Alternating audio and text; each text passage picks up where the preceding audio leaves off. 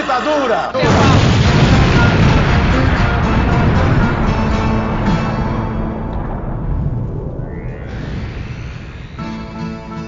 Vocês estão usando a Rádio Metamorfose, eu sou o Camarada Hidalgo, mais uma semana aqui com vocês, e hoje eu estou aqui sozinho. É, infelizmente a Ju ela ficou doente de uma hora para outra e não pôde participar do programa de hoje, então quem vai tocar esse programa você eu. Né, para você que estava com saudades de ouvir a minha voz, aí vai ter um programa só comigo e com a convidada hoje, para vocês apreciarem até o final. E o tema dessa semana é sobre a privatização da Eletrobras. E para a gente falar sobre ele, eu trouxe uma convidada muito especial, Clarice Ferraz, que eu vou deixar ela se apresentar para vocês, falar um pouco mais sobre ela e sobre o trabalho dela. Então, primeiramente, muito bem-vinda à live de hoje e ao programa, né, na nossa Rádio Metamorfose, Clarice. Boa noite, Dalgo. Boa noite a todos que nos ouvem. Obrigada pelo convite. Então, para me apresentar bem brevemente, eu sou professora da UFRJ, eu sou professora de economia, mas eu estou no departamento de engenharia química. Trabalho com o pessoal da engenharia química e mantenho contato com o pessoal da economia também através do grupo de economia de energia. Então, fora isso, eu também sou uma das diretoras do Instituto Ilumina, atuo também como pesquisadora associada do grupo de economia de energia e, e tenho minhas atividades de professora, né? Então eu, eu trabalho com renováveis desde a época do meu mestrado, há muito tempo, na verdade, tem uns 20 anos. E, e aí fui desenvolvendo isso e, e, e fui me especializando realmente nessa questão da transição. E aí tentando ancorar e trazer isso para o território brasileiro, né? Tentando justamente não trazer essa conversa genérica, né, de descarbonização, que às vezes nem passa pela descarbonização, o pessoal só fala de novas tecnologias, só quer vender espelho, né, não quer falar de, das mudanças que são necessárias realmente. E aí, e aí estudando a transição e das necessidades, né, e das dotações que a gente precisa para conseguir alcançar os objetivos, né, de, de descarbonização, de usar do modo mais eficiente, né, de usar melhor os quatro climas brasileiros, né, tudo isso que a gente tem interligado pelo nosso setor elétrico, é que a Eletrobras assim aparece como o elemento chave, o elemento que todos os países em torno do mundo estão querendo buscar. É isso, uma capacidade estatal de coordenação e, né, para quem puder, um super né, envelope aí de energias renováveis. A Eletrobras é 94% da geração dela é renovável. É disso que a gente está falando. Né, os estoques de água doce, é, as linhas de transmissão. Então, tudo que é necessário para você encaixar energia renovável, para você gerar eletricidade barata e limpa, está na mão da Eletrobras. É isso que eles acabaram de, de botar a mão. É, exatamente. E é isso do que a gente vai falar hoje, tirar todas as dúvidas né, sobre essa privatização que aconteceu há pouco tempo. Então, bora para a pauta que a gente tem muito que conversar hoje. Bora lá. Você que gosta e acompanha a Rádio Metamorfose e o jornal Metamorfose já se perguntou como pode contribuir para que o nosso trabalho não pare? Basta dar uma conferida na nossa campanha de financiamento coletivo no Catarse. Com um pouquinho de, cada um, vamos aos poucos conseguindo arrecadar fundos para o jornal e tornando tudo isso possível. Basta entrar em www.catarse.me barra jornal metamorfose e escolher o tipo de apoio que pode realizar, sendo que quanto maior o valor, você ganha recompensas. Então seja um assinante da nossa campanha e ajude o jornal a continuar crescendo.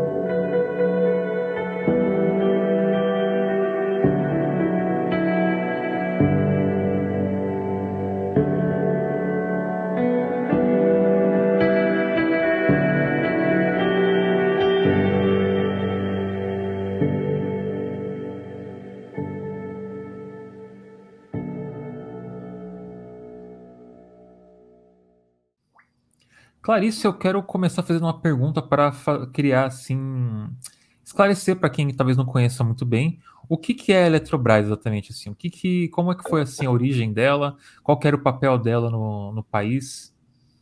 Eletrobras é uma gigante, Dalgo. Ela é assim a sexta maior é, do mundo, é a maior da América Latina. E aí, o que, que, ela, que, que ela detém aqui no Brasil? Ela detém 30% mais ou menos de capacidade de geração, mas com uma particularidade que é muito importante nesse contexto de transição, que faz o quê? Faz a gente ter que usar mais energia limpa e essas energias limpas que variam e que a gente não tem previsibilidade de quando vai ter sol, quando vai ter vento. Então, quanta eletricidade eu vou ter disponível? Então, é um sistema mais seguro, inseguro e difícil de operar. Então, o que, que você precisa nesse sistema? Justamente né, de flexibilidade, algo que eu possa estocar ou algo que eu possa ir buscar em algum outro lugar quando me falta. É exatamente isso que a Eletrobras tem. né? Ela tem uma energia que é estocável, que é limpa, e ela tem as linhas de transmissão, ela tem 50% das linhas de transmissão. Então, a, a Eletrobras ela é o grande agente, dono do estoque e dono das linhas de transmissão, tá? que é os elementos-chave justamente que a gente fala de flexibilidade que a gente está precisando.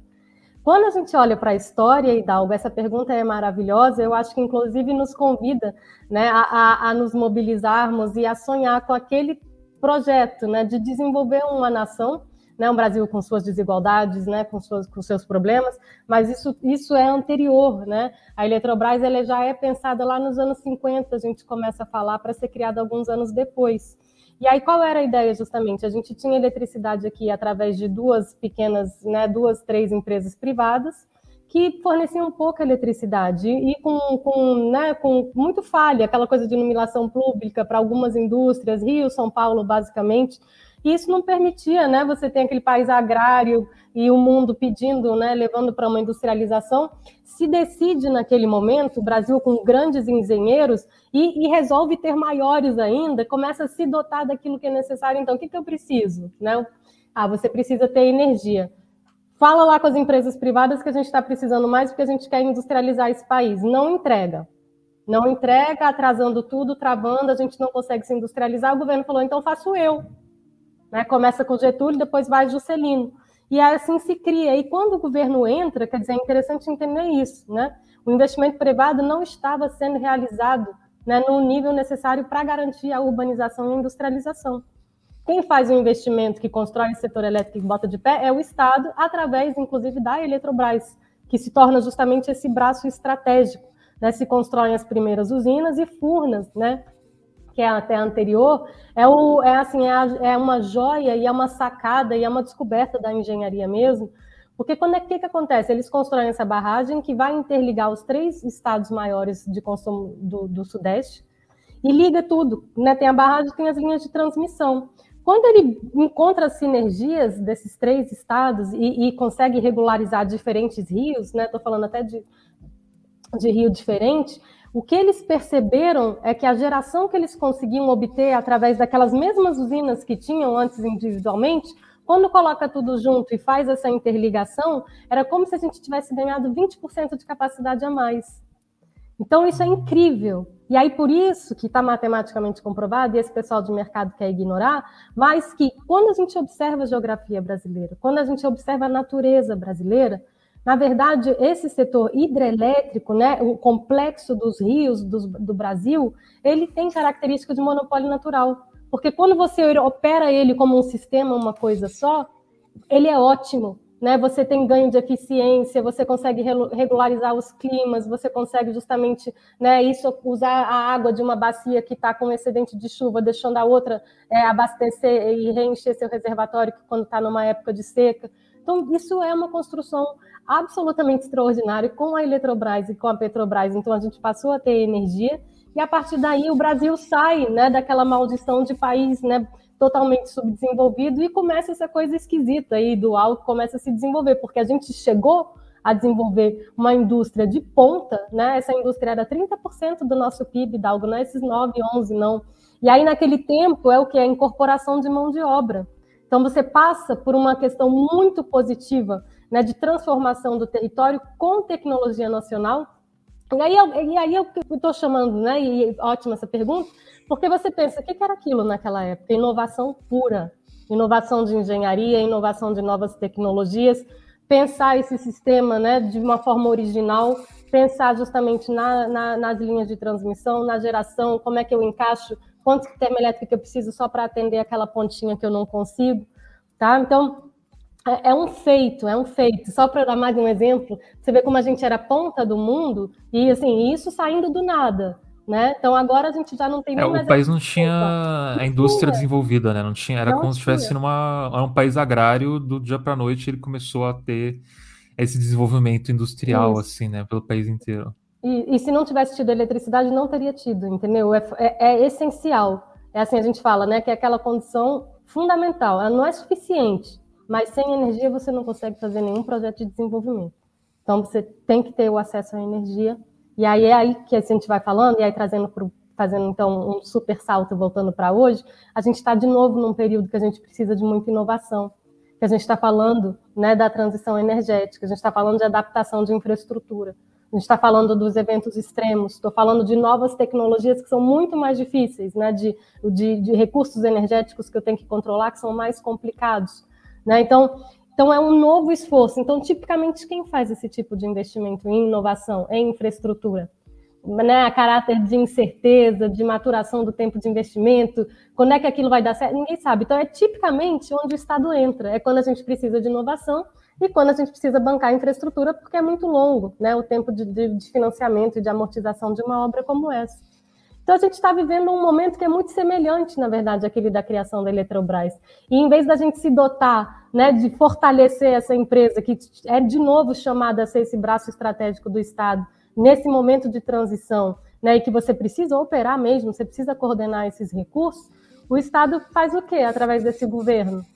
Abre mão da empresa, nos alija, né, nos faz perder o principal elemento que a gente tinha para estruturar uma transição energética limpa, que era a empresa que detém os estoques, que depende a, a, a transmissão e que está amortizado, então é barato. Então isso assim é realmente é chutar mesmo assim, quebrar as nossas pernas, sabe? Eu vejo que parece com a mesma situação com a Petrobras, né? Assim, é. que estão aos poucos aí fazendo esse fatiamento, vendendo refinarias, privatizando setores como a BR, a BR distribuidora e por aí vai até viabilizar a privatização da, de toda a estatal, sendo que ela é mais ou menos que nem a Eletrobras, né?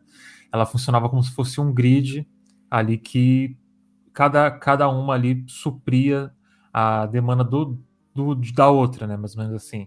Então, Isso. se faltava em uma, tinha outra para suprir. Era. E, e, nos dois sentidos, você tinha alguém garante segurança de abastecimento.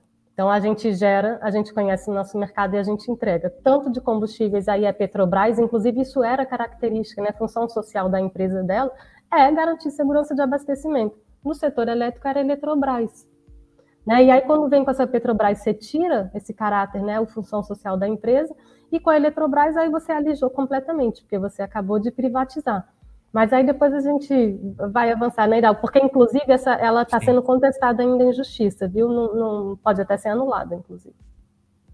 Ah, então não foi, ainda não está certo que vai ser realmente.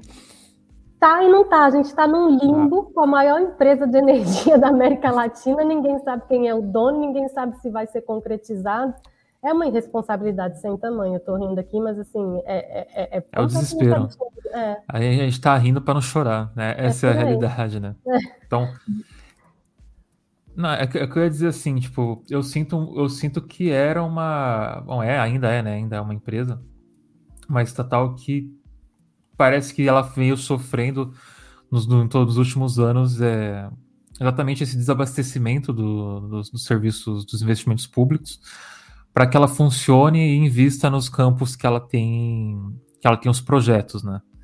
Então, você acredita que isso foi tudo talvez uma grande uma forma de viabilizar a privatização dela para mostrar que olha só a Eletrobras ela não funciona. A gente tem que privatizar ela porque tem que estar no setor privado. Isso não tem que estar na mão do Estado.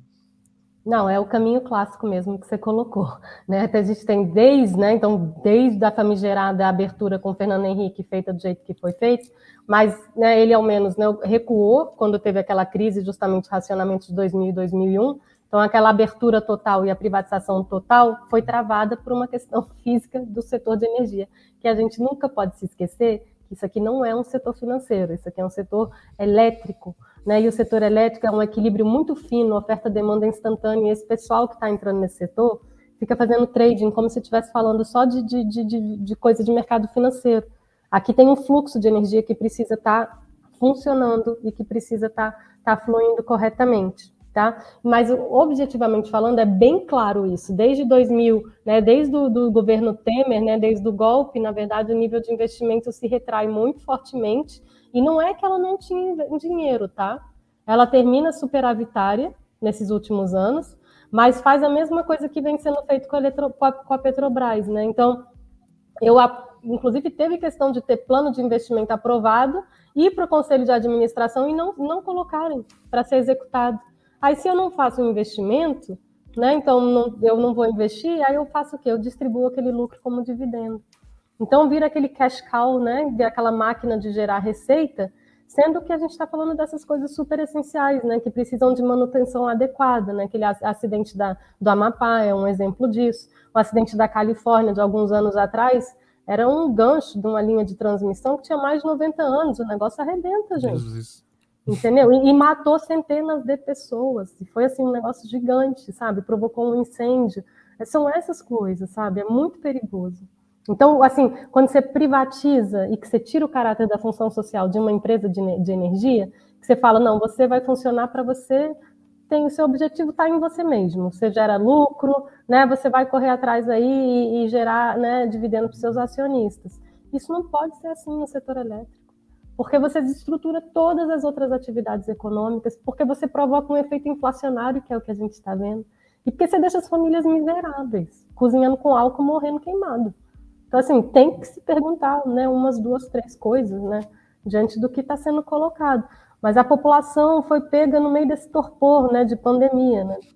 Então, assim, realmente foi muito difícil, né.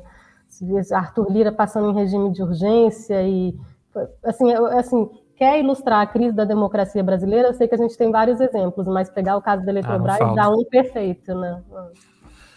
É, eu, a impressão que eu fico é que esse último ano eles estão tentando passar tudo que eles podem passar, é, indiferente como é que vai ser o resultado das eleições, se vão tentar dar um outro golpe ou não, por aí vai. Mas enquanto isso, eles estão tentando passar tudo que eles podem passar, né? Então a Eletrobras foi mais uma vítima disso. É, que pode e que não pode, né, Hidalgo? Porque esse processo é completamente irregular. Então, eles estão passando coisa que não pode passar. E é por isso que, a partir desse momento, que quando, né, assim, se nada for, se nada for contestado e que isso realmente for para conclusão, isso tem que ser contestado num próximo governo. Porque não é uma privatização que aconteceu aqui, que a gente pode discutir, que eu seria contra, que eu teria vários argumentos. Isso é um roubo, né? Então, tem lá, apontado pelo ministro do TCU, seis ilegalidades. Ilegalidades. Foi contestado? Não foi. Ah, não, depois eles vão trazer um complemento de informação. Tem uma ilegalidade constatada, tá entendendo? Aí tem ainda duas fiscalizações que tem que ainda acontecer. Né? Tem um acompanhamento, como é que a Eletrobras vai vender energia, eles... mas enfim, tudo isso é muito fraco, né? É, é assim, é ter muito claro né, da importância dessa empresa, o papel que ela teve, o papel que ela é chamada a ter nessa questão da transição, como ela foi vendida valendo metade do preço que ela teria, né? Você olhando para ela hoje, mas assim com os olhos de um setor de ontem, né? E se você olha para ela com os olhos de amanhã, em que você justamente está pensando nesse setor elétrico, né, que tem que lidar com novas energias renováveis, que vai precificar diferente estoque, né, se a gente continuar com essa coisa de mercado, e que vai começar justamente a precificar um monte de coisa que só essa empresa pode entregar, porque ela que é dona de metade dos reservatórios, a, essa coisa vai ficar muito feia, né, essa coisa vai ficar muito pior. O valor da Eletrobras seria muito maior. Então, bastante complicado. É, e, e, você acredita que um próximo governo ele vai ter força para conseguir, bom, levando em consideração que talvez isso passe, mesmo com as irregularidades, né? Porque uma coisa que eu gosto de, de trazer é que a lei, a lei é seguida por quem tem interesse de seguir ela. Né? Então, se tiver ali uma maioria que não se importa muito com isso, com as irregularidades, vai passar. Então, isso aí é uma, é uma máxima, né? Então, você acredita que um próximo governo ele teria capacidade de reestatizar a Eletrobras com, tipo, comprar as ações de volta e ser o sócio majoritário novamente da empresa? Eu acredito e sei, sabe, Dalgo? Eu participei de uma discussão com o professor Gilberto Bercovitch, de Direito da USP, porque eu não sou do Direito. Ele falou: não, são pelo menos três alternativas jurídicas que existem, tá? Você pode caçar a concessão, você pode reverter. E essa que você sugeriu me parece um, um caminho bem natural. Porque uma das coisas que seria a recompra de ações, mas antes disso, recorrigindo alguns, algum, alguns justamente ilegalidades. Eu não vou reembolsar um cara que me roubou né, aceitando tudo que foi feito. Vou dizer, olha, né, né tem alguns problemas aqui por esse, por esse caminho. Então, um elemento essencial dessa privatização e que vai muito afetar a nossa tarifa são, sobretudo, tem, tem vários, né, nessa incerteza, essa coisa do mercado, mas do texto mesmo da privatização tem todo esse gás que foi nada a ver com a privatização e que colocaram lá, né, como medida para agradar o Congresso, né? E a outra questão é o coração mesmo, que se chama descotização que é essa descotização? a descotização, quase todas as usinas que estão sendo privatizadas agora da Eletrobras, elas estão nesse regime que se chama de cota. E estão lá desde 2013, que foi né, uma medida da presidente Dilma que renovou as concessões da Eletrobras, dizendo, mas agora, como essas usinas estão chegando no fim do período de amortização, aí o que, que é isso, gente? É assim, né, uma usina se financia ao longo de 30 anos. Então, quando chega o final dos 30 anos, então pronto, já está livre da dívida e tudo que ela for receber de receita é caixa, né? Está liberado. Então essas usinas começam a fazer muito dinheiro, né? Se elas forem livremente para o mercado. Então o que, que foi feito? Então se trocou a renovação da concessão e falou não, mas você não vai poder vender no mercado o que você quiser. Essa usina foi financiada pela tarifa dos brasileiros, esse é patrimônio nosso. Você vai receber por operação e manutenção. Então, tem uma parte da nossa energia, apesar da gente estar pagando essa tarifa super elevada, que é por uma série de outras questões, mas 20% mais ou menos da nossa tarifa é oriunda dessa energia de cota. Essa energia de cota é a mais barata que existe no Brasil. E aí eu vou te dar uma ordem de grandeza e dar algo assim. Essas usinas, na média, recebem 60, 70 reais o megawatt-hora. A gente assinou o contrato né, de 15 anos de termoelétrica no passado, R$ 1.500. A gente despachou no auge da crise R$ 2.400, 60 contra 2.400. Tá? Caramba. Então, assim, é, é desse, e, e, assim, e se liberar o mercado mesmo para vender estoque e tal, isso pode ser muito maior que isso. Então, assim, a paulada que isso vai ser na nossa tarifa, a gente ainda não sabe, porque eles estão mudando as regras de comercialização em paralelo. Tá? Assim, é muito grave mesmo o que está acontecendo. Então, a cada ano, 20% desses 20% saem desse regime de cota e vão para o mercado. Aí a distribuidora que tinha contratado essa energia em nosso nome até 2042, quer dizer, a gente tinha energia barata até 2042, 20% né, dessa nossa energia barata até 2042. Aí a privatização, gente, ela é uma quebra de contrato com o povo brasileiro e com a União porque está lá, lá na lei. Até 2042 vai ter essa energia barata, vai ser remunerada. O que, que eles fazem? Eles quebram a renovação da concessão, que foi feita lá em, pela, pela MP 579, e falam: não, agora você vai poder vender no mercado. Mas a gente já pagou por ela, estão fazendo a gente pagar de novo, entendeu? E mais caro. E muito mais né? caro, porque a distribuidora, na verdade, ela vai ficar de, descontratada, né? Tiraram 20% daquilo que ela tinha contratado barato e ela falou: bom, sem esses 20% eu vou ter que voltar no mercado para comprar. Mas voltar no mercado para comprar, você compra com o preço do mercado. Tá entendendo? Então a gente nem sabe né, qual vai ser o aumento e qual vai ser a paulada que a gente vai tomar a cada ano que vai liberando 20% aí. É isso que esse pessoal estava de olho, essa energia barata da Eletrobras para ganhar em cima no mercado. Ou seja, de novo, para ganhar em cima, para acionista é. ganhar dinheiro, né? É, assim como querem a renda do, da petroleira, né? A renda do petróleo, que é isso que o pessoal quer se apropriar, aqui são a, a, é a renda hidrelétrica, é a renda hidráulica que a gente chama. É tudo aquilo que né, você já amortizou o teu investimento e tudo ali é lucro agora. Né? Então é a captura da renda hidráulica, e a gente está até falando como essa renda hidráulica, na verdade, agora ela assume até um papel de equilíbrio do sistema mesmo, né? Ela é o estoque, ela garante você poder encaixar sol, vento, né? fazer uma transição mantendo um preço né, tranquilo e, e fazendo essa, esse estoque com renovável também. Assim, dá para a gente fazer um negócio bonito e, e incorporando muita coisa. Né? Mas é isso que está sendo impedido, né? Se a gente não tiver direito a Eletrobras. E eu quero até fazer um paralelo assim, né? Que com o aumento dos combustíveis aumenta o preço de quase tudo que chega na sua casa. Né? no que você vai consumir. A gente já está numa questão de inflação, é, a galera está muita gente desempregada, os salários não estão acompanhando o ritmo do aumento dos preços de praticamente todos os aspectos da nossa vida. E agora tem essa também. Então, isso, esse aumento na bandeira né, da energia também impacta nesses, nos produtos, não, não impacta? E nos serviços prestados, né? É. Como que isso dois... afeta, vai afetar a vida das pessoas? Então, é, os dois itens que mais, você pegou muito bem, a, a, inflação é o que mais afeta a vida das pessoas, sobretudo as pessoas mais vulneráveis, né? Porque lá todo o dinheirinho que ela tem é justamente para consumir qualquer coisa e aquela renda vai sendo corroída né, pela inflação e a pessoa vai perdendo poder de compra e se tornando cada vez mais pobre. Então, é uma espiral de empobrecimento. Eu compro uma comida ou eu pago minha conta de luz. Eu pego um FGTS do meu desemprego e eu pago uma conta de luz. Não esse tipo de depoimento que a gente vai assistir. Então, isso vai afetar muito negativamente as pessoas em termos do, do poder aquisitivo, né, da família que já está muito comprometida. E, e isso, além de. Aí, isso vem, como você diz, vem direto né, na sua conta, mas vem difuso também, porque, na verdade, como você disse do combustível, a eletricidade também está em tudo. Né? 37% de um caderno é eletricidade, é a esteira da fábrica, né? é a luz dos lugares que se trabalha. Então, a eletricidade realmente está em tudo.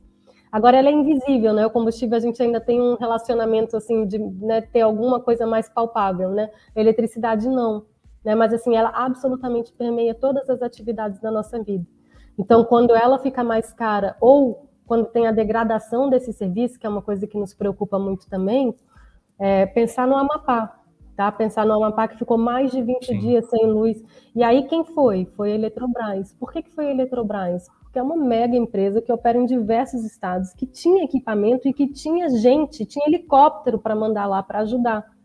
Então, se você começa a ter uma empresa que só pensa no lucro e que vai, isso é a primeira coisa que os caras começam a cortar né? Esse é, pessoal de manutenção, Sim. equipamento, e, cada detalhe, um. Clarice, no, no, Amapá, se não me engano, a empresa responsável lá pela distribuição de energia é uma empresa privada, né? A Eletrobras foi e fez, ajudou na crise, né? É pior, porque era um fundo, é, a, a, a concessão. Pior ainda. Foi, pior, foi concedida a uma empresa e essa empresa vendeu para um fundo, quer dizer, X, né? Porque para você ter uma concessão, você tem que responder a diversos critérios. Isso é uma prestação de serviço público essencial. Então, como é que eu acho já assim muito equivocada essa questão? Como é que você pode repassar uma concessão dessa forma? Né? Como é que muda de dono? Eu tenho que saber quem é. E aí tem esse segundo problema. Como é um fundo, você não sabe quem é. Aí não se sabe o nome das pessoas, não se responsabiliza as pessoas que fizeram isso. Quando você tem uma empresa pública e que tem pessoas, então pronto, publicamente você já sabe quem é. Já é obrigado a gente saber quem é. Né? Se tiver algum responsável ali, ele vai ser responsabilizado. Essa opacidade né, do mercado financeiro que funciona através né, desses fundos, né, sociedades anônimas, a gente não sabe quem são as pessoas, isso colabora muito também né, para esse sentimento também de impunidade e para a tomada de risco desses agentes, porque eles sabem que as pessoas não sabem quem eles são. Né? Não vai ter consequências, né?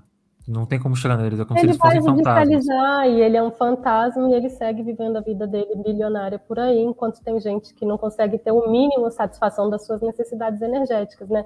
E aí, gente, assim, não é um ar-condicionado que, inclusive, pode, né, se torna cada vez mais vital você ter acesso ao ar-condicionado. Aqui no Rio, a gente está experimentando alguns picos de calor de 50 graus. A partir de 50 graus, o corpo humano pode colapsar, tá? Então, são essas questões de onda de calor com muitas mortes que a gente já vem vendo ao redor do mundo e que vão acontecer aqui. Né? É, é isso. Então, a gente não está fazendo nada para reduzir o problema, e pelo contrário, né? A gente coloca mais gás no setor elétrico, a gente desmata, a gente então é uma desgraça o que vem acontecendo aqui no Brasil nesses termos, né, de preservação ambiental e tentar evitar o colapso. E isso realmente precisa ser revertido e é urgentemente, né, que isso precisa ser feito. Então fica aí, né? É, é, é e a gente tem como fazer, né? É aquela coisa do Darcy Ribeiro, né? A gente sabe o que o Brasil pode ser, né? Nos dói aquilo que ele é. Hum. É, e, e fica a questão, né? Como fazer ele ser, né? Isso. Porque Sim. parece que. Bom, como tudo, né? A gente está dentro da estrutura do capitalismo e existem outros poderes por fora do país Sim. que influenciam como o país ele é hoje, né? Não é também como se fosse só aqui. É, esses fundos de investimentos não são. A maioria deles não são oriundos daqui, eles são de fora. Então, esse interesse nas privatizações também as empresas que estão querendo, estão querendo comprar, né, tipo a Petrobras, a Eletrobras e outros estatais, quando não são em alguma mutreta com algum, algum político que, que abre uma empresa no quintal da casa dele e faz esse, essa privatização, que nem foi com o caso da, dos lubrificantes né, da Petrobras, é, é, acaba sendo tipo uma empresa de fora. Né?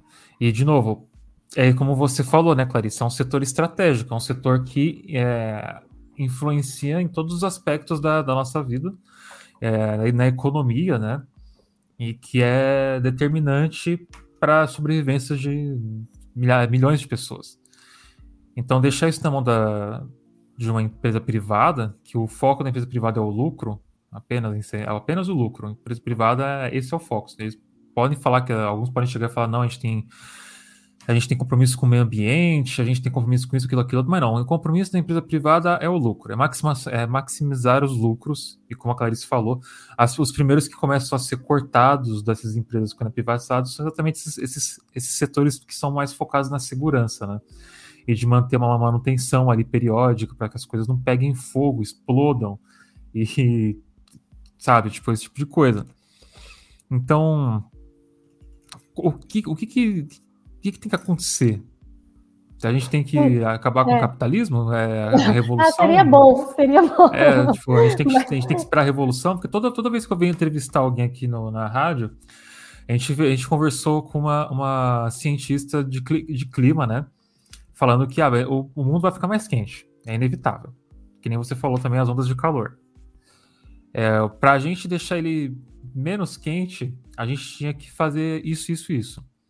E o isso, isso, isso é acabar com os carros, investir em energia solar, em energia eólica. Quem se falou, a Eletrobras era uma das que poderia estar fazendo esse tipo de, de mudança energética no país, né? Mas quando você privatiza, isso não vai acontecer. A Petrobras também tinha um ramo que fazia isso com energia eólica, energia solar. E acabar com, com os aviões também, pelo visto, que avião polui pra caramba e mudar nossa matriz energética até 2030. Eu falei, bom, então você está falando que a gente está condenado, né? Porque a gente tem que, para isso acontecer, a gente tem que acabar com o capitalismo do jeito que a gente conhece ele e colocar é. outro sistema. É. Então, e como você falou, a questão da, das ondas de, ondas de calor, até o camarada aqui no, no chat perguntou: carros elétricos? Carros elétricos não são a solução também, porque você está querendo individualizar uma coisa que tinha que ser um coletivo extração de lítio, ela é bem é bem complicada. Eu não sei nem se tem lítio suficiente no mundo para tanta bateria de carro elétrico, sabe? É. É, a gente já tem uma coisa chamada trem. Sabe, trem? Bicicleta. Bicicleta, metrô, ônibus, ônibus, aquele, pô, São Paulo, São Paulo tem um ônibus que você, né, que tem aquela anteninha, que tem um lugar que ele, que ele pega elétrico e tal. Infelizmente não investiram mais nisso na cidade, para ter a cidade inteira, é. isso não tem. É. É, carro elétrico é uma solução assim. É uma forma de você. É uma forma do rico querer salvar o planeta ganhando dinheiro. Ele não é, quer ele... salvar o planeta, né? A verdade quer. é essa. Ele quer ganhar dinheiro e aí ele vai com essa do carro elétrico, que aí é justamente o quê? Pensando que a gente vai poder mudar radicalmente sem mudar nenhum comportamento, sem parar dessa coisa desse individualismo doentio. E você tem perfeita razão. O carro individual elétrico, ou carro elétrico, mas de qualquer forma, o carro individual não é solução. Né? A gente tem que habitar diferente, ocupar o território de forma diferente, compartilhamento, né? Uma das coisas de eficiência energética, isso é, é assim, que, que, que, a gente não sabe de muita coisa, né? Que a gente está em revolução tecnológica. Aí você assim, ah, então tem algumas medidas que são sem arrependimento, né? Então é eficiência energética. É, consuma menos, consuma melhor, e aí tente se adaptar, porque senão você fica só pensando naquilo como uma privação, né? Ninguém no capitalismo quer ouvir falar de, né, de privação, de ou uma não restrição, pode. me gera uma frustração profunda, né? Algo vai acontecer comigo, mas não é Eu acho isso, curioso, né? Clarice, porque a galera, a galera, tipo, pensa assim, pô, mas você quer, você quer me impedir de ter isso? O que, que você tem agora? Você tem agora isso? Sabe, tipo, é, essa coisa tá dentro do, do seu alcance hoje, na sua vida, no, no capitalismo? Não é, tá. E, não tá no seu alcance. Como é, e como é colocado também, além disso, assim, não, mas eu não estou te privando disso, o que eu estou te oferecendo é um caminho para que você possa né, gozar de uma vida muito melhor, né, para que Pelo você de tenha. Deus, né? né? Então, assim, na verdade, é, é parar eu, essa narrativa muito negativa de qualquer coisa que se refira à sobriedade né, ou, ou, ou menos consumo, é, é, absolutamente vilanizada ou colocada como se você quisesse ir para a idade da pedra. Absolutamente, né? Isso é um pensamento bastante avançado de tentar e, e, e sábio, né, de usar as coisas com sobriedade, com sabedoria. Para quem gosta, né, de ouvir discurso de economista, usar com eficiência, né, usar da melhor forma possível os recursos, que é isso que a gente tenta aqui fazer. E, e mas se a gente pega esse setor elétrico brasileiro e dá algo, e a, a partir dele, você podia fazer uma coisa muito positiva, porque é possível você fazer uma descarbonização muito radical Então, se você consegue ter um setor elétrico quase todo limpo, quase todo limpo mesmo, estou falando aqui no Brasil, e que você consegue trazer os usos da energia mais para a eletrificação, porque já está acontecendo isso naturalmente, tá?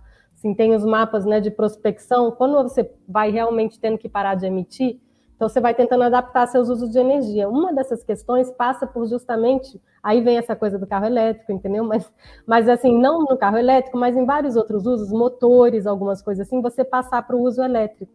Então eu precisar de eletricidade e não mais um combustível para abastecer como fonte de energia daquilo.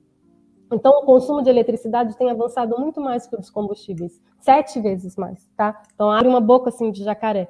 Então, esse mundo ele vai ficando elétrico, esse mundo elétrico precisa ser uma eletricidade renovável, porque justamente a gente está totalmente no limite né, desse colapso. E a partir daí, então, é, é, é, aqui que a gente tem que colocar nossos esforços. Isso aqui é um projeto de nação novamente. É a gente enfrentar isso, criar as condições necessárias, e aí, como naquela época, a Eletrobras sozinha? Claro que não. Você tem que ter uma universidade pública que produz ciência para gerar as novas, né, o conhecimento que vai gerar as novas tecnologias. Né? Você precisa ter essa parceria né, universidade-empresa. Você precisa dinamizar esse Sistema Nacional de Inovação, que é capenga, né, desde que foi criado, enfim, e que já é criado tardiamente. Mas é esse o esforço a ser feito, e que mesmo sem ter um Sistema de Nacional de Inovação propriamente dito lá nos anos 50, foi o que foi realizado. Então não, não precisa ficar nesse caos semântico e, e vamos fazer, né? Então, se tem muita incerteza, o investimento privado não vai ser realizado. É preciso investimento? É. Está é, tá com problema de tarifa? Está. Então, é preciso manter essa tarifa baixa e ter modicidade tarifária? É. O setor privado vai prover? Não vai. Então, só, então não resolve, tá entendendo? Essa privatização não resolve nada e, ao contrário, agrava muitos nossos problemas. E é bom a gente começar a entender que vai precisar resolver problemas. Então, nesse próximo governo, né, eu acho que eu acabei abrindo parênteses quando você me falou isso antes, eu acho sim, que a, a reversão é o, é, é o, mínimo, né? Assim, ou a gente anula agora, ou a gente batalha pela reversão. Se ele vai ter força ou não, depende também da gente, né? Da gente criar as condições políticas através da pressão popular para a gente dar essa fortalecida para esse movimento poder ocorrer. Isso tem que ser uma demanda popular. A gente tem que ir para a rua e dizer não. A gente entendeu que sem energia a gente é colônia completamente novamente e que a gente não consegue ter nenhum projeto de desenvolvimento autônomo. A gente entendeu que esse projeto só aconteceu porque nós fomos enganados durante uma pandemia que matou 700 mil pessoas. E a gente não aceita.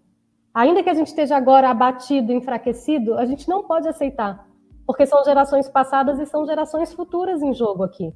Então não, não, é, não, a gente não tem nem essa legitimidade. Ai, tudo bem. Não, não, né? Se revoltem, se levantem. Né? Isso não é nosso, não tão pouco. Né? Não foi construído por nós, isso é do Brasil, isso é coisa do patrimônio, aquela coisa que deve perpassar, e não é, e é uma coisa da nossa infraestrutura nacional que permite que o Brasil se desenvolva.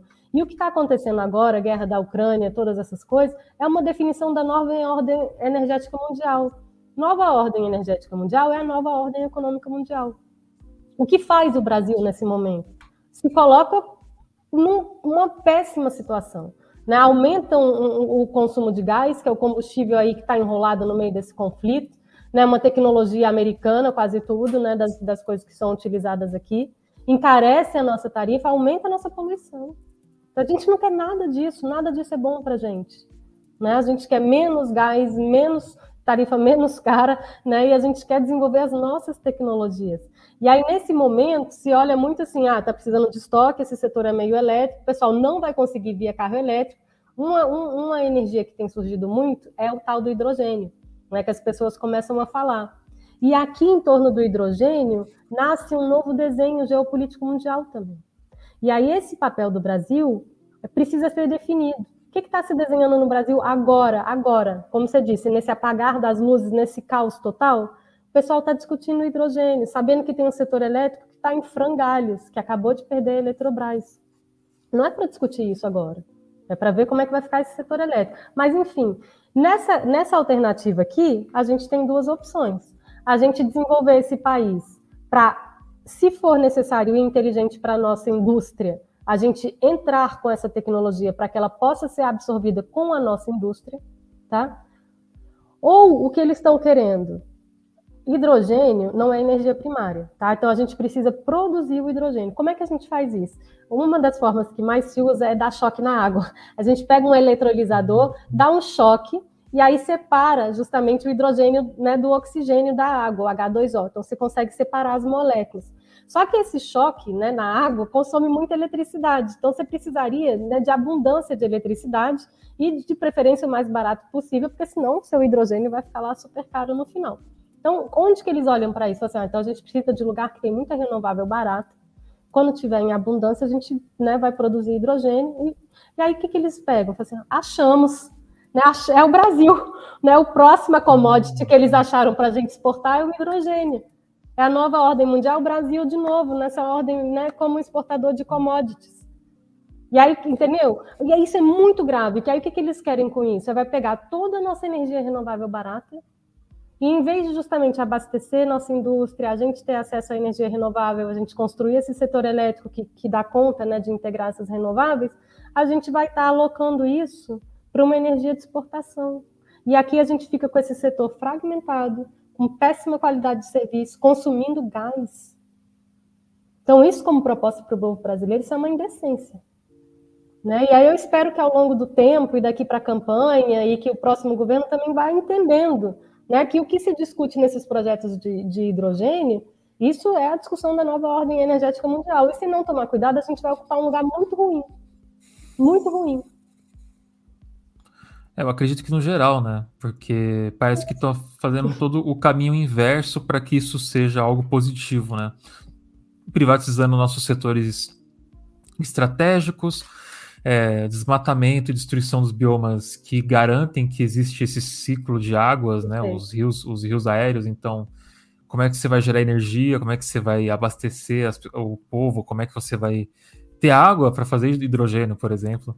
É, é. Se você está se você tá destruindo todos os meios que, que fazem isso ser possível. E sendo que você não precisava né, fazer isso. Você o, o Brasil ele tem capacidade de fazer fazendas de painéis solares tem capacidade de fazendas de é, energia eólica. Tem uma tecnologia agora que estão testando na, na China que eles colocam na água, no mar, assim, os painéis e outros tipos de. Não, não lembro maquinário, mas que produz energia também. Então, tem países aí como a China que estão já fazendo essa, essa conversão energética, que é um país que é dependente do carvão, né? Energia do carvão mineral né? Que é, é, é praticamente o, a, o carvão petróleo, né? Que é. ele tem mais ou menos a origem similar do petróleo, assim, o carvão vegetal. É, e só que polui muito, polui muito. E eles estão nessa nessa parada de tentar reverter e tentar ir atrás disso. E como você falou, né, no passado aqui no Brasil houve essa tentativa com as indústrias privadas, e aí vamos desenvolver o, a, a grade energética do país? Não. Porque elas querem ficar onde dá lucro, que são os grandes centros urbanos, ali que, ele, que eles querem ficar.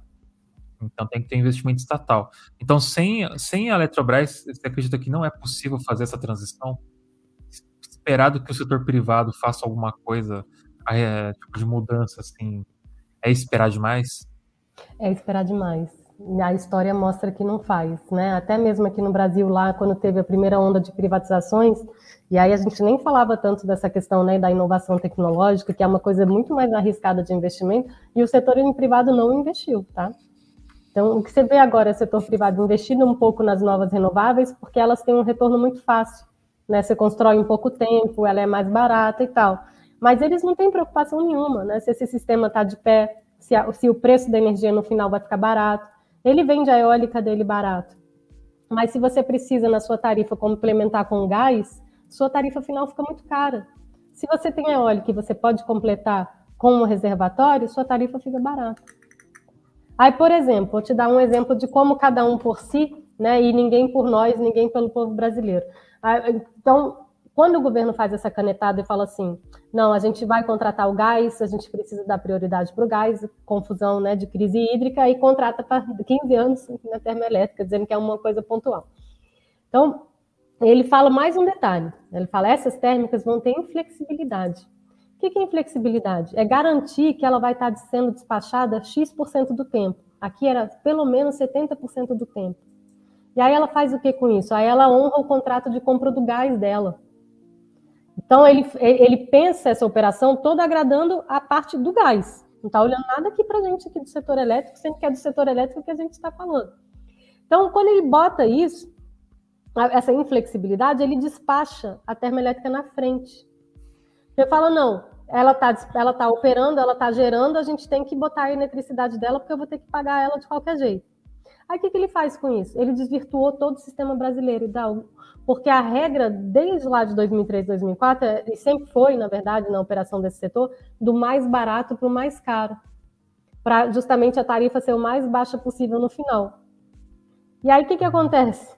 Ele pega mais caro e passa na frente das outras. Quando ele passa mais cara na frente das outras, ele tira o lugar das mais baratas e mais limpas. Isso aconteceu com a eólica. A eólica estava pronta, estava gerando, e o operador nacional do sistema, que quem faz o despacho da eletricidade mesmo, falou: é, sua, sua eletricidade não vai entrar, não tem lugar na transmissão, a gente vai ter que colocar o gás.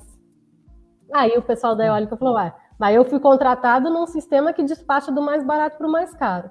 Eu estou gerando, estou gerando uma energia limpa, estou aqui querendo entrar na rede, você não me deixa entrar? Então você vai ter que me pagar. E aí você, consumidor, você paga o gás e a eólica. E o você encargo. Paga em dobro. Você paga em dobro. Então, isso é uma transição que não é bem sucedida. Essa é uma transição que acontece com o mercado. Porque ele não está preocupado. Tá, cada um maximiza o seu lucro e ninguém maximiza a eficiência do sistema. Que é o que justamente vai te proporcionar um serviço equilibrado e com a tarifa mais módica. Entendeu? Não dá para fazer assim. Quer dizer, dá, dá, tá aí essa tarifa maluca, né? A gente tendo o risco de apagão, a tarifa que vai aumentar para caramba, não para de aumentar a poluição também, porque eles não param de colocar mais gás. A gente tem subvenção a carvão, gente, aqui no Brasil ainda, 2020. Né? Um país cheio de renovável. Esse governo faz isso. É, eu, eu, queria entender um pouco mais a questão do gás. Como é que isso funciona no, no, no Brasil? Porque acho que é uma das. Eu não, eu não era muito ligado nisso, né? Então, é uma das poucas vezes que eu estou ouvindo falar sobre a dependência do gás como energia é, no Brasil. Como é que funciona? Em, em que, então, tá, no, na, na gênese né, do setor elétrico brasileiro, você tinha, sobretudo, hidrelétrica. Então, algumas termoelétricas foram construídas para atender um, uma ponta, que a gente fala, né, um pico de consumo, alguma coisa assim. A primeira onda de racionamento, e quando você começa a ter uma entrada muito radical, quem tem muito texto sobre isso bacana é o Roberto Daraújo, meu colega lá do Instituto Ilumina. Que o Roberto acompanha isso muito claramente, e ele sempre lembra isso. Mas, inclusive, desde que abriu, desde o Fernando Henrique, aumentou em seis vezes a capacidade de geração térmica no nosso sistema elétrico brasileiro. Então, a cada acidente que acontece, por exemplo, no ano passado, contratou 15 anos de gás. Então, assim, eles vão dando uns saltos de entrada de gás. Então, quando foi lá em 2000, 2001, teve todo um programa prioritário para aquisição de energia né, termoelétrica, porque né, não vai ter socorro, vai apagar o Brasil, e fez aquele programa todo que nem para frente foi, mas contratou um monte de coisa. Então, você já tem a primeira onda. Depois, o setor privado não investe, de novo vai faltar energia. Aí se faz um monte de leilão de emergência e contrata justamente termoelétrica novamente. E assim o governo vem fazendo. Então, organizando leilão ou criando justamente uma urgência que ele disse que só pode remediar com gás. Caramba. Então é, é, é um problema artificial. É. É um, é um, problema que não existe de, de, de verdade, mas que foi criado, parece é. que para fazer essa superinflação. E né? hoje ele é super real, né? Porque hoje em dia realmente esse, essa participação do gás cresceu você realmente tem menos água nos reservatórios, então você depende de outras fontes, mas como eles não vão buscando outras e não fazem um incentivo adequado às outras, na verdade, o que se vê na eólica, que apesar de ter um crescimento extraordinário, até dobrando a previsão que eles tinham, é que daqui para 2018, entendeu? É vai ficar bem ruim para esse pessoal, porque não, porque eles têm já um planejamento de torre vendida, de torre contratada, tudo assim. Quando o pessoal está olhando agora vendo, meu, quem vende energia aqui é quem tem gás, para que, que eu vou ficar botando torre eólica em pé se eu não vou conseguir gerar? Algum momento. 2018, né? Isso quer dizer que a gente está em. Não, 2018. não, 18. Não, é nesse sentido do ciclo de investimentos dele que já está contratado. Ah, é o, do ciclo de investimento. Ah, é, da eólica, entendi. sabe? Que tava assim, eles têm lá, né? Todo ano eles crescem, todo ano eles crescem. E aí continua nesse ritmo assim, bem, bem positivo. Só que se entra essa coisa de realmente entrar todas essas termoelétricas da, da, da Eletrobras, por exemplo, você tira o espaço que era deles, e aí começa. E aí o que, que eles vão fazer? Vão brigar com o pessoal do gás? Não, eles não querem briga com ninguém, só quer ganhar, né? E aí eles vão lá pegar e falar com o governo. Não por isso, eles vão apoiar esse projeto offshore de hidrogênio, eólica para hidrogênio, eles fecham com esse setor exportador e acabou. Isso que eu estou falando, alguém tem que pensar na gente. Alguém tem que pensar no desenvolvimento desse país. Porque senão cada um pensar na sua, no seu negócio, não vai dar para ninguém, né? É, mas daí acho que entra naquela questão de que é isso aí, tem que pensar no desenvolvimento do país. E mas o que pensam é no, em outra coisa, né? Querem transformar Sim. o Brasil num pasto, então é meio difícil você que entender assim que, o que está sendo desenvolvido, é para quem que está tá melhorando o país, sabe? Para quem está sendo desenvolvido o país? Porque enquanto tem milhões de pessoas passando fome, o país continua sendo um dos maiores exportadores de carne e, e comida no geral. Exportador de alimento. É. Então como é que como é que funciona isso, sabe? Tipo, é para quem que é esse país que eles estão que eles estão planejando com tudo isso que estão fazendo, sabe? Porque não é para gente. A impressão que eu fico, a impressão que eu fico é para ser uma espécie de neocolônia, é. né? E, e para quem está aqui, é quem está aqui subexiste. Se tiver sorte ainda, sabe? É. Porque tudo tá, o que a gente falou, é, tudo tá aumentando. Com o aumento da energia, com a privatização da Eletrobras, se ela for para frente mesmo, né? Se ninguém barrar, é, todo o resto vai aumentar de novo. O mesmo vale para os combustíveis. Os combustíveis vão aumentar se continuar com essas, com essas privatizações das refinarias eles vão começar a ficar mais caro, deve aumentar mais ainda as coisas em casa. Até que ponto é sustentável, sabe? Até que ponto isso Já não é, é, viável? Já não é, tipo... tá? Já não é. Você teve aí quando, por exemplo, a gente tem uma tarifa so social que a gente subvenciona, né, aquelas pessoas de mais baixa renda. Então, mas é um consumo bem baixinho, tá? Mas a gente subvenciona essas pessoas eles estavam, a pessoa tinha que, até ano passado, a pessoa precisava se cadastrar para ter acesso. Você imagina a população miserável sem ter acesso à internet, sem saber como se faz, né? Pessoa marginalizada. E aí, o que, que as distribuidoras conseguiram? Na verdade, você pensa que tem uma humanidade nisso aqui? Não. Né? Isso aqui é o que? A distribuidora preocupada com o grau de inadimplência que estava avançando. Fala assim: ó, é melhor vocês ajudarem as pessoas de baixa renda né, porque essas pessoas não vão poder pagar. E aí se criou, através do Congresso, e medida acertada, claro, né, que todo mundo que faz parte do CAD único tem direito à tarifa social. Então, automaticamente. Aí, quando automatizou, o público de atendidos aumentou em 50% em um ano só. E você continua nessa espiral de pobreza. Então, a parte da população que precisa de um auxílio para consumir só aumenta. Então já não é sustentável. Olha o grau de, de quantas pessoas estão sendo subvencionadas. Nada disso é, sub, é, sustentável. 33 milhões de pessoas passando fome e os principais é, fatores que, que impactam né, a inflação, que é um dos grandes responsáveis por essa pobreza, é insumo energético. Né, a habitação influenciada pela eletricidade e o combustível. São os dois índices que mais pressionam a inflação. Então não é sustentável e a gente tem que sair dessa, dessa, dessa espiral imediatamente. Né? E tudo que foi feito nesse governo foi uma decadência, né? Então a gente agora tem que fazer um, um ciclo né, de, de, retroação e tentar reverter isso que foi feito. É tudo muito grave mesmo, viu? E, e, mas assim, tudo muito grave que pode se transformar numa coisa muito bonita e da gente de novo ter, porque como você está falando, né? É, quem, quem resiste, quem é tudo muito não dá liga, né? A gente não tem vontade de estar junto, de não aposta no Brasil, não tem nada que esteja aqui nos unindo, né? A não ser assim, né, a nossa dor e solidariedade pelos demais. Mas eu digo daqui, né, tem que sair um esforço positivo, construtivo. E pode sair, pode sair. Se a gente articular e se a gente retomar nossas estruturas de energia, você pode iniciar um projeto de transição. E o processo de transição, que é super urgente, inclusive é a orientação dada para todos os países, como se você quer ter a retomada do pós-Covid, das atividades econômicas, né, já que você vai mudar algumas coisas, aproveita, né, faz, acelera por aqui, porque a coisa está muito feia também, né? Então eu estava vendo um debate muito interessante de uns colegas que tem um programa que se chama Conversas é, do Mundo Contemporâneo, uma coisa assim, o pessoal do Instituto de Economia da UFRJ. E aí eles estavam dizendo dessa questão né, do neoliberalismo e sufocando as pessoas e essas vitórias de esquerda na França e na Colômbia, né, que traziam um pouco esse resultado. Você é porque faltou combinar com o povo, né? E aí eu digo outra, né? Faltou combinar com o povo e faltou combinar com a natureza, né? Porque a gente está num, num, sistema crítico aqui, a gente está nos limites, né? Tanto dos alicerces sociais como do teto ecológico. E é preciso realmente que a gente enderece essas questões, essas questões né? E o setor elétrico realmente é, é elemento-chave. Não sei se você está com um problema aí. É. é, então, falando de energia, minha, até minha luz aqui caiu. Tipo, eu fiquei até preocupado porque que caiu energia aqui em casa, mas não, foi só minha, minha, minha luz aqui que, que falhou. Nem ela está aguentando toda essa pois questão é. da, da, da, energia.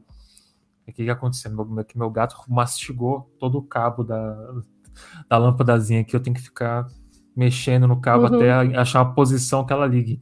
Bota uma fita isolante aí, tadinho desse gatinho. Pô, esse gato é o demônio, você não tem ideia. Agora ele tá dormindo aqui, bonitinho, quietinho. Mas é, mas é bem isso, né?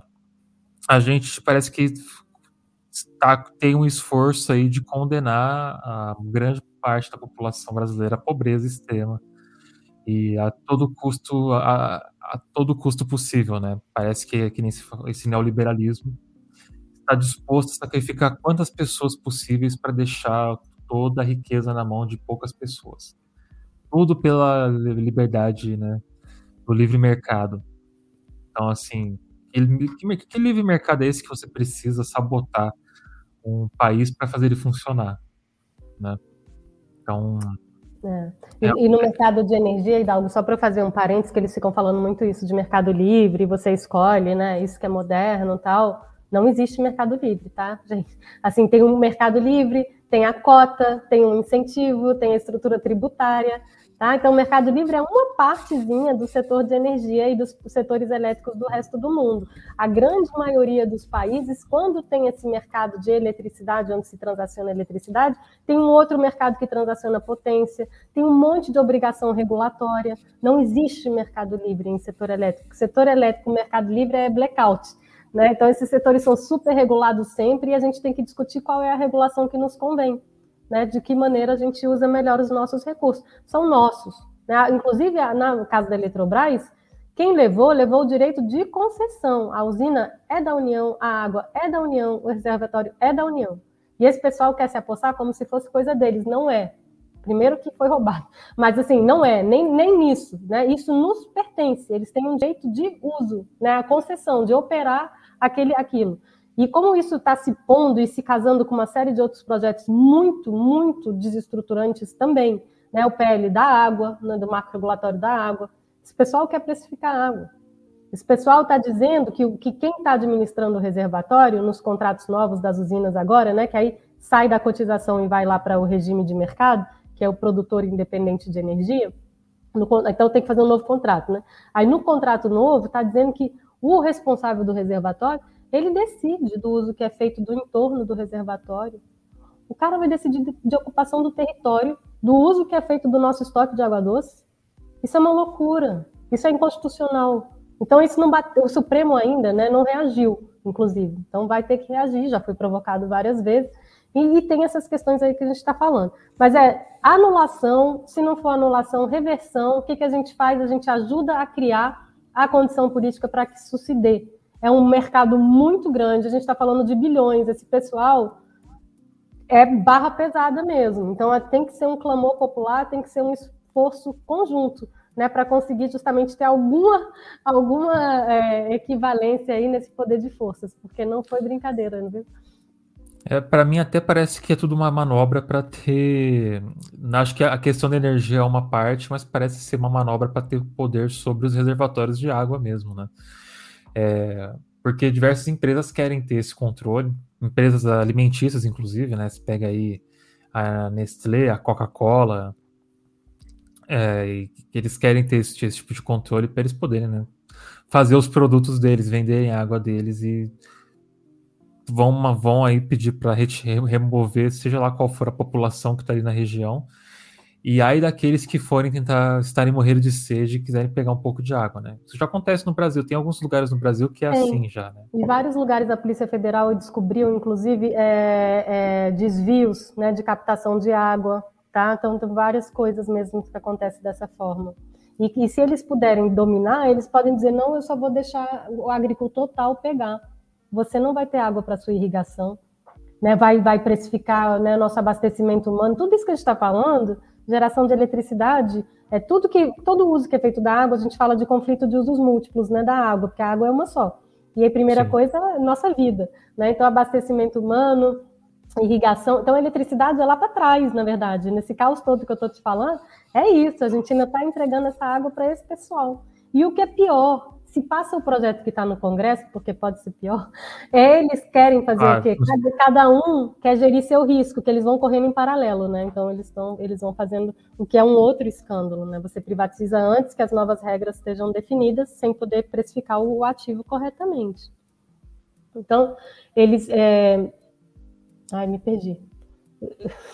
Tá, tá falando da água, da, da, da, privatização, de do, cada um vai fazer o que bem entender com o reservatório. Sim, perfeito, obrigada. Porque aí, como é. é hoje em dia, esse despacho é centralizado. Então, não é você que decide se você vai ligar a sua turbina ou não. Então, o operador nacional do sistema, e aí ele guarda em mente aquilo, né? O software que ele tem leva em conta justamente o sistema hidráulico, né? Todos os nossos conjuntos, ele faz aquilo, essa otimização. Está mal calibrado, tem problema, mas ele é um software que olha para o sistema como um todo. E aí ele faz isso centralizadamente. Os caras sabotam isso, aquela, aquele ganho né, de, de, de eficiência, né, daquela extra capacidade pela Sim. interligação que a gente conversou. Quando cada um vai por si, você primeiro que você detonou aquilo imediatamente, que é justamente o ganho que você faz da interligação coordenada. Pior, ao longo de um mesmo rio aqui no Brasil, você tem várias usinas, são rios muito extensos, sem muita queda, é rio de planalto que a gente fala. Então, se você descoordena o uso dessa água, o primeiro que está lá na cabeceira, ele pode segurar a água e deixar todo mundo sem para baixo. Então, assim, o, entendeu? Cada um por si, gente, a gente sabota toda a coordenação, toda a sinergia, toda a integração do território, que é justamente o que nos permite aproveitar e fazer complementaridade, não é competição idiota, mas justamente o que, que eu preciso, em vez de estar pagando eólica, gás, tudo a mesma, complementaridade, é planejamento integrado dos recursos para usar da maneira mais eficiente possível e deixar a tarifa mais barata possível. Porque a eletricidade sempre foi para isso, né, para a qualidade de vida das pessoas e para você ter energia barata que permita a vida moderna. Era a indústria, é a luz aqui, né, é a nossa conversa, é, o, é a cadeia de frio da vacina, é, é, água, na maioria das cidades é água, porque a água é bombeada com uma bomba elétrica, entendeu? Você sem água, sem eletricidade, você está muito mal, né? Então, acho que dessas considerações aí para o pessoal ter um. E tem mais confusão ainda, viu, gente? Mas que fique, pelo menos, espero que seja suficiente para despertar né, o alerta no meio de tantos outros. Assim, olha, não esquece da Eletrobras, não. Esquece não, porque assim, isso vai nos afetar muito. É tanta coisa vindo de todo tanto que é lado que às vezes a gente acaba deixando uma outra passar, né? É, inclusive, acho que é até tática, né? Para deixar tanta coisa acontecendo, uma confusão tão grande que não dá tempo de dar prestar atenção em tudo, daí quando você menos espera, aquilo passou. Né? Então, a gente tem que ficar alertas, né? É. Bom, Clarice, eu quero encerrar então aqui nossa conversa com uma pergunta, né, do, de, do chat, que perguntaram é, o que, que você acha da fonte de energia nuclear? Se a tecnologia está no nível para garantir a segurança ou não vale o risco? Pronto, essa eu não vou saber responder direito.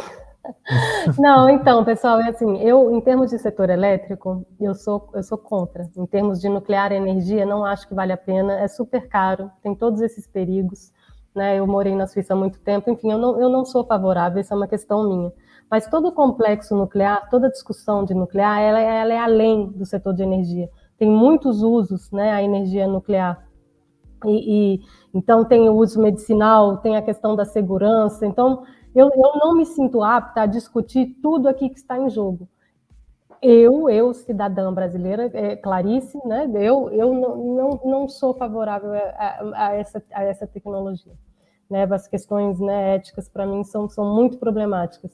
Mas não é, não, não, quando a gente fala nuclear, não é só a energia, sabe? Tem muita outra coisa envolvida também e aí a gente teria que ter essas outras pessoas para ajudar a responder essa pergunta. Em termos de energia, eu não acho muito interessante, não. Agora, por que está se valorizando e por que quem tem está se agarrando com isso?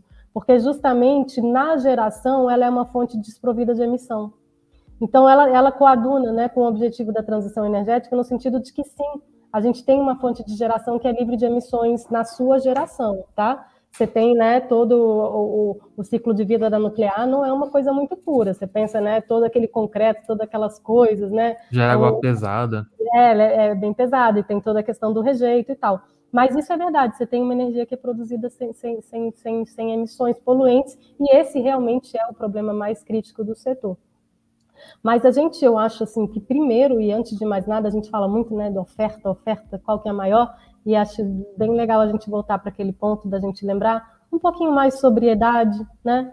Por que não consumir um pouco diferente? Por que não compartilhar alguma coisa, mudar meu modal, morar mais perto, é, me esfriar um pouco menos, enfim, são pequenas mudanças. E claro que eu estou falando de pequenas coisas individuais, né, gente? O que muda mesmo é a estrutura, e é isso aqui que a gente está discutindo, para a gente se unir politicamente e fazer essa pressão para estruturalmente a gente conseguir o que é mais importante. É uma matriz que usa energias renováveis, que, portanto, vai produzir uma energia limpa e que é barata. Com isso aqui, a gente podia fazer aço verde aqui.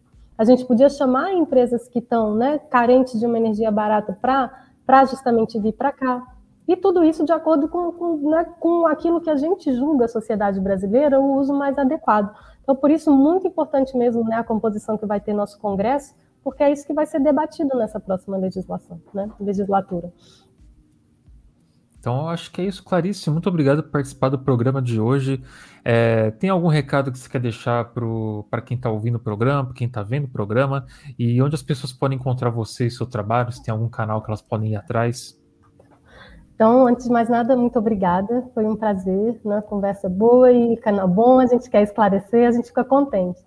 É, eu não tenho, não sou muito boa de rede social, mas aí tem o Instituto. É, não, eu já sou uma pessoa. Não está perdendo nada.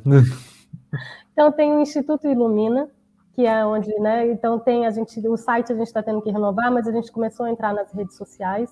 Tem o blog Infopetro, que é o do Grupo de Economia da Energia da UFRJ, e eu, desde que eu cheguei no Brasil, né, depois do doutorado, é, eu, eu, escrevo lá. Então, vai ter muita coisa de regulação do setor elétrico. Tem um que eu escrevi sobre o acidente do Texas, que aí eu botei até como mercados elétricos né, abertos à concorrência. É. Como é que o Mercado Livre responde quando você tem um colapso ambiental? Eu podia, depois eu te passo esse link, se você quiser. Ser... Passa por. Esse e, caso do Texas tá. é muito curioso, né? Super, Porque super, super. congelou o Texas, um estado que acho que é muito difícil acontecer, e morreu muita gente porque é. o sistema não estava preparado para esse é. tipo de coisa, né? Aí o que, que é, né? Os caras pe pegaram e extrapolam tudo nesse mundo de mudanças climáticas, né? Então, isso foi assim, botaram um frio muito maior do que a previsão que era colocada lá nos padrões regulatórios limites e a duração, estourou tudo, né? Tanto o frio como a duração do evento. E aí é isso. A mesma coisa onda de calor. Aumenta o pico da temperatura e aumenta a duração do evento. Aí fica, fica difícil. E aí a gente tem que entender e a gente tem que lidar com isso. Não é a gente se adaptar ao mercado, né? é o mercado que vai ter que mudar, porque essas tecnologias agora são diferentes, porque os eventos, né, as restrições são diferentes. São essas discussões né, honestas que a gente tem que ter e resolver problema. Aí meu recado final é: não esqueçam a Eletrobras, né? Então vamos batalhar pela anulação e caso não haja anulação, que não tem conversa, não tem mediação aqui possível, não tem meio termo, não tem negócio. A gente quer o controle da Eletrobras de volta porque a gente entende que aqui estão os ativos essenciais para a transição e porque né, essa empresa é nossa e ela controla o estoque de água doce. Então não, não tem conversa. Então a gente quer a reversão. Né? E eu convido vocês a compartilharem. Isso é a minha opinião, mas eu posso dizer que eu estudei bem muito para falar isso. E, e, aí fica também essa coisa né, da nossa questão social brasileira, que tantos outros também podem nos ajudar a perceber, como no seu canal, e que né, esse chamamento, assim, não vamos aceitar. Uma sociedade que se conforma com isso não é uma sociedade, nem faz nação, e não faz é nada, né? Só fica assistindo justamente esses shows de horrores que a gente vem assistindo diariamente. Isso não dá certo. E a gente precisa de algo que dê certo. E, e aqui nessa reestruturação, nesse plano de desenvolvimento, que é orientado para a transição, que conversa com sustentabilidade, que não ignora né, a agonia dos jovens e das pessoas que já estão angustiadas com as crises que vêm acontecendo, isso é um chamamento. É, vamos tentar juntos se articular para a gente conseguir passar por isso, ou vamos viver isso, essa desgraça, da melhor maneira possível. Né? Agora a gente tem que estar junto e tem que ser solidário. Mas esse é o esforço que tem que ser feito. E acho que daqui vai sair né, o quão saudável vai ser a sociedade que a gente vai conseguir construir. Se a gente vai saber se ajudar, compartilhar né? Ou, ou, ou, ou, se vai por ruptura, que, que não vai, que aí só, na verdade, só vai acelerar, na verdade, todos esses eventos, né? E todo esse sofrimento que a gente vem falando. Mas no positivo, né? Nas redes que vão se ampliando, a gente aqui conversando e, e, e que essa rede se alastre e que a gente realmente constitua uma força popular de reivindicação, né? Que a gente é formador de opinião e que todos juntos a gente faça essa rede mesmo, tá? Então, meu muito obrigado e o meu assim envio de força positiva aí para todo mundo ficar firme até o final desse ano e para a gente construir melhor depois. Que é isso, eu que agradeço, viu? Vamos tentar manter a cabeça no lugar, né? É e vamos aí acabar com o capitalismo, que é o caminho para a gente resolver esses problemas. Então, muito obrigado, Clarice, novamente. As portas sempre, sempre estão abertas aqui para você voltar. Muito obrigada.